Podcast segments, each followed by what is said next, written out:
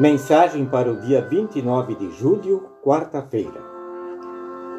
A graça do Senhor Jesus esteja com todos vocês.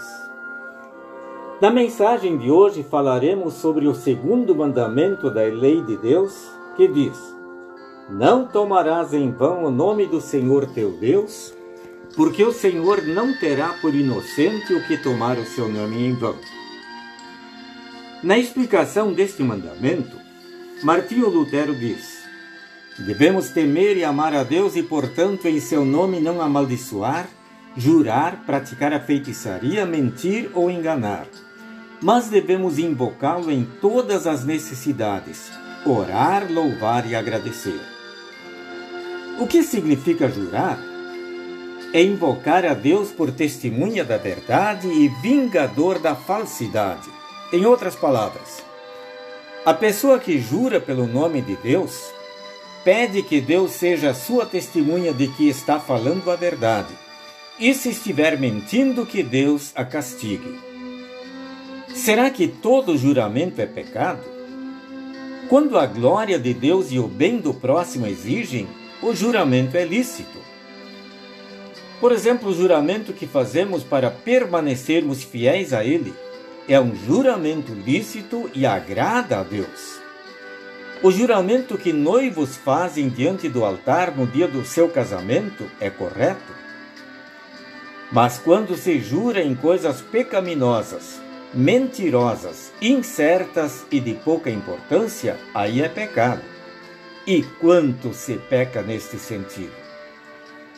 Praticar a feitiçaria pelo nome de Deus é usar o nome ou a palavra de Deus sem a sua ordem e promessa para realizar coisas sobrenaturais.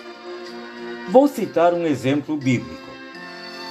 Em Éfeso, era intensa a prática da feitiçaria. Eram numerosos os que adivinhavam o futuro, os encantadores, os mágicos, os benzedeiros e os que consultavam os mortos. Todas estas artes mágicas são abominação perante o Senhor, isto é, coisas que Deus detesta. No livro de Deuteronômio, Moisés diz que Deus detesta os que praticam estas coisas nojentas. Quando o apóstolo Paulo procurou esclarecer estas coisas aos habitantes de Éfeso, mostrando que Cristo é o nome que está acima de todos os nomes, a quem se deve dar toda honra, louvor e glória, muitos daqueles que praticavam artes mágicas, tendo aceito a Jesus como Salvador, reuniram seus livros diabólicos e os queimaram em praça pública.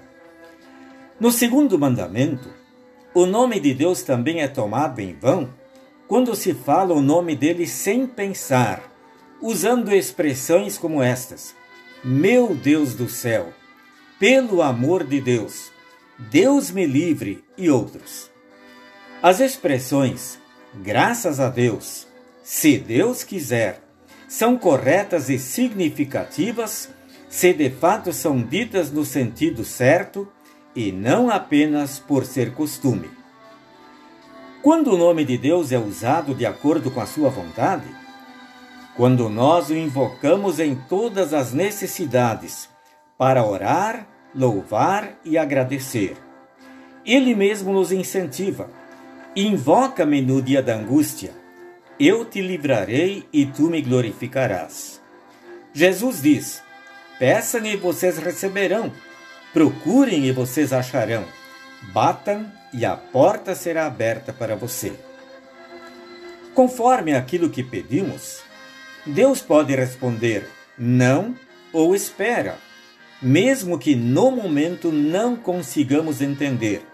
Mas Ele o faz para o nosso bem, disso podemos ter certeza.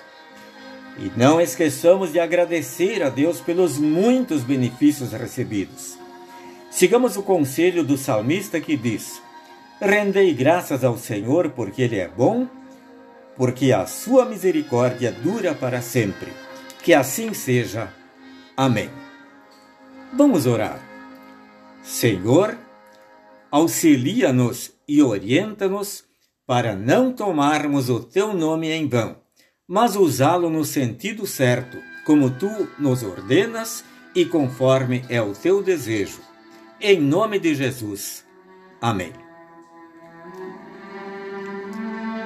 Deus acompanhe todos vocês também neste dia.